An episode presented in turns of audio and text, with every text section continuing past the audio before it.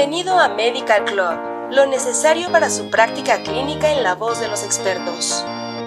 Material de uso exclusivo para profesionales de la salud en México. Al reproducir este podcast está confirmando que es un profesional de la salud.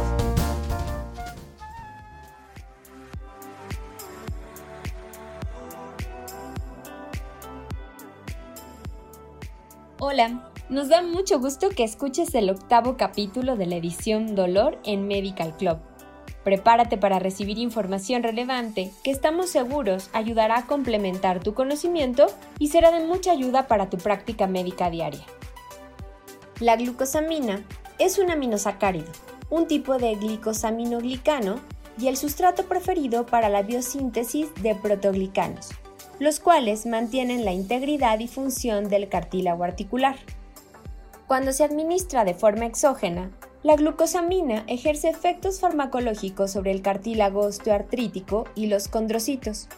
Esto reduce la pérdida de protoglicanos, retrasando la degeneración del cartílago y el estrechamiento del espacio articular, al tiempo en que mejora el dolor osteoartrítico. Aproximadamente 90% de la glucosamina se absorbe mediante el aporte oral de sulfato de glucosamina, el cual es incorporado rápidamente al cartílago articular.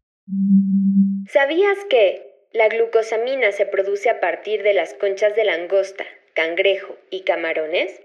Sin embargo, las proteínas antigénicas asociadas con las alergias a los mariscos no se encuentran en el caparazón y no se han notificado reacciones en personas con alergias a los mariscos que toman glucosamina. La osteoartritis se considera un problema de salud importante que se encuentra en aumento a nivel mundial. Constituye la forma más común de enfermedad articular y es una de las principales causas de dolor e incapacidad, afectando a más de la mitad de la población mayor de 65 años. La osteoartritis provoca una gran alteración de la función que, sumada al dolor, puede ocasionar una importante reducción de la calidad de vida en quienes la desarrollan. Su aparición puede depender de factores genéticos, epigenéticos, sexo, raza y edad. Se asocia también con factores como trauma, obesidad y sobrepeso, hábitos dietéticos, sedentarismo, estilo de vida y lesiones deportivas. Los fármacos desarrollados para el manejo de la osteoartritis tienen el objetivo de controlar selectivamente los síntomas y o la progresión de la enfermedad en términos de cambios en la estructura articular. Los fármacos sintomáticos de acción lenta en la osteoartritis, incluido el sulfato de glucosamina, reducen los síntomas con un inicio de acción lento y pueden retrasar la progresión de los cambios en la estructura articular junto con la modificación de los síntomas. La glucosamina está disponible como formulación de sulfato de glucosamina cristalino de prescripción, formulaciones genéricas y complementos alimenticios que contienen principalmente la sal de clorhidrato de glucosamina.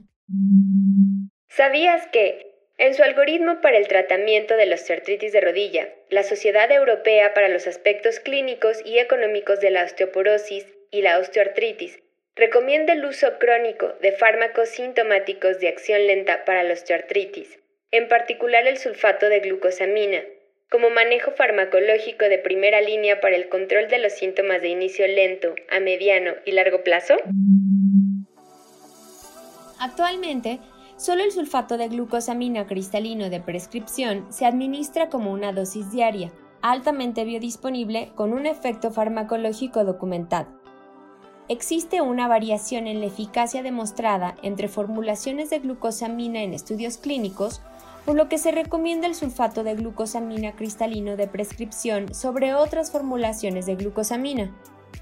Los efectos sintomáticos y modificadores de la enfermedad atribuidos al sulfato de glucosamina podrían deberse a la regulación a la baja en la expresión de varios mediadores inflamatorios y degenerativos, que dan como resultado la atenuación de la degradación del cartílago con reducción de la progresión de la enfermedad.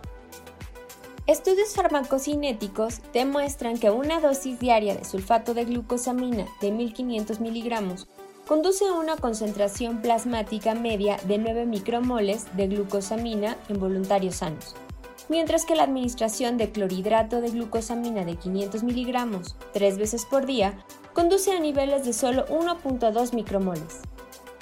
Los beneficios farmacoeconómicos del sulfato de glucosamina cristalino de prescripción a largo plazo se han comprobado en estudios de la vida real, mostrando una reducción de 36 a 50% en la necesidad de uso concomitante de antiinflamatorios y una menor utilización de recursos de atención médica y de recursos del sistema de salud, incluidos exámenes y visitas al médico.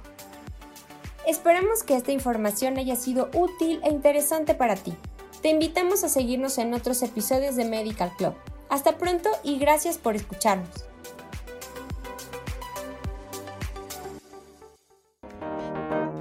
Esto fue Medical Club